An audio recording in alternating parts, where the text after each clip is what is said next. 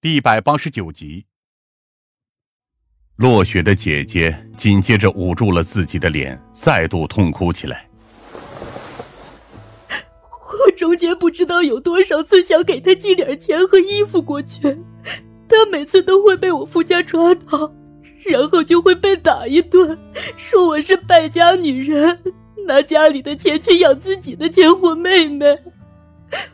我从来都没有养育过自己的妹妹，明明她是我唯一的亲人，但我从来都没办法为她做任何一件事情，一件都没有。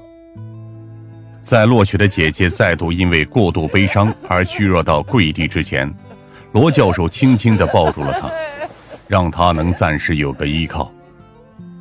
至于我。则早已陷入了巨大的错愕和迷茫当中，难以置信的后退了几步，最终靠在了墙壁上。这，才是真正的情况吗？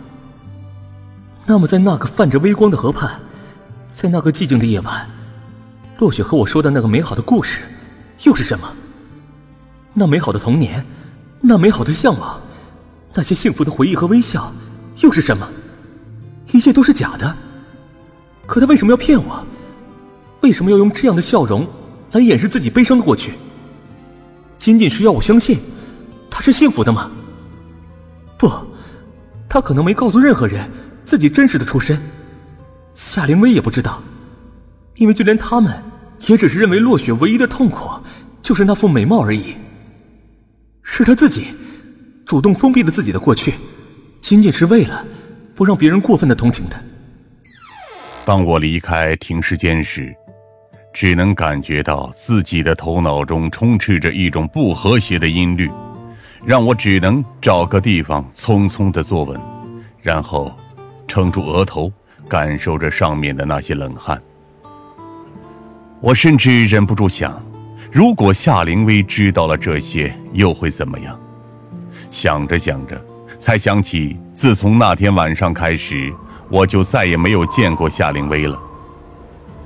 听人说，他直接将自己锁在了自己的酒店房间里，整整两天都已经没有出过门，哪怕是专案组这边的传召，他也直接无视。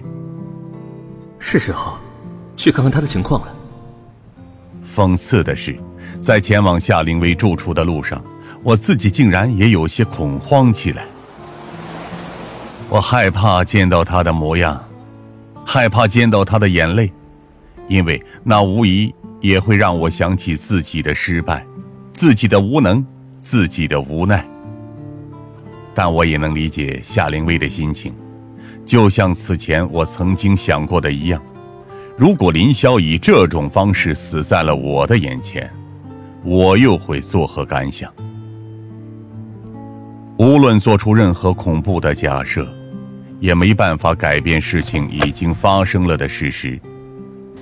当我赶到酒店，并且询问夏灵薇的房间号时，酒店的工作人员也对我露出了有些奇怪的眼神。呃，这位客人已经整整两天没有出过房门了。在带我上去的路上，酒店的侍者还在担忧的说道：“每天我们送的饭也只是放在房间门口，等他吃完之后。”再推出来。你没有见到他的面吗？他现在大概是什么状态？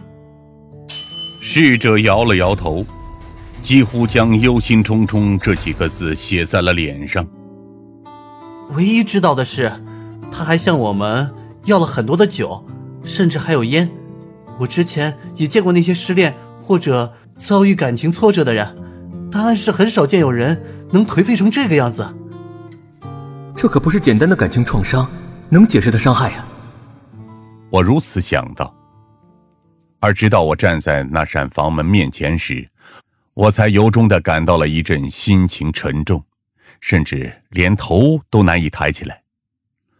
我想到此前我曾经和疯子说起过我担心夏灵薇的状态，但是疯子表现的却相当平常。任何警员都有可能遭遇这样的情况。尤其是我们这些出生入死、奋战在第一线的警察，不管是死了亲近的人也好，还是目睹着自己本能拯救的生命最终逝去也好，这些都是无法避免的事情。而我们终归也只是凡人，也会承受伤害。